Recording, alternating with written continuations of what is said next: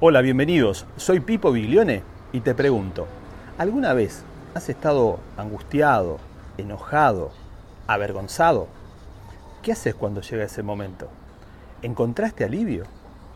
El rey David en el Salmo 4 nos ofrece el alivio que necesitamos. Vamos a la intro y te cuento.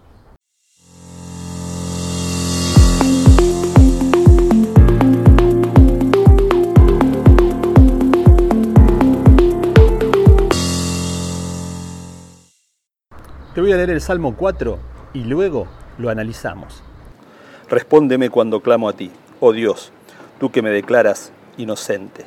Libérame de mis problemas, ten misericordia de mí y escucha mi oración. ¿Hasta cuándo, señores, arruinarán mi reputación? ¿Hasta cuándo harán acusaciones infundadas contra mí? ¿Hasta cuándo seguirán con sus mentiras? De algo pueden estar seguros. El Señor ha separado para sí a los justos. El Señor me responderá cuando lo llame. No pequen al dejar que el enojo los controle. Reflexionen durante la noche y quédense en silencio.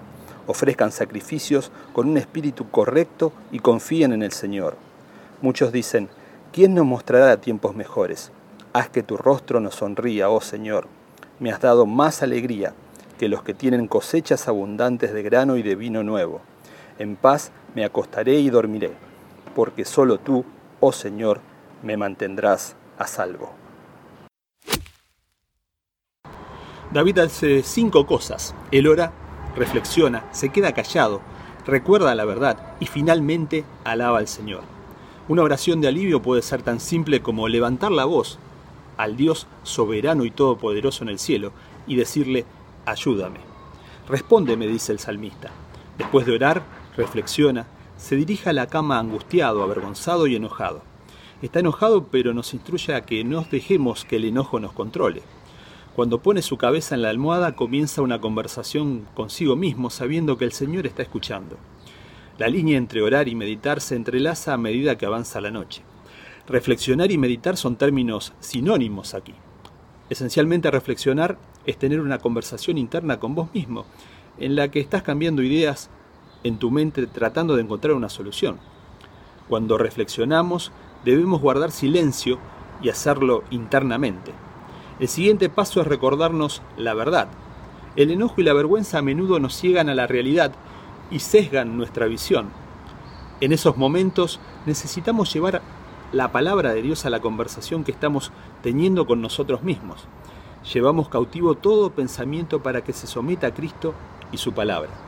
El rey David se recuerda que el Señor escucha su oración y será apartado para Dios se recuerda a sí mismo que debe ofrecer los sacrificios que el Señor requiere y confiar en Él, y le pide a Dios que su rostro le sonría.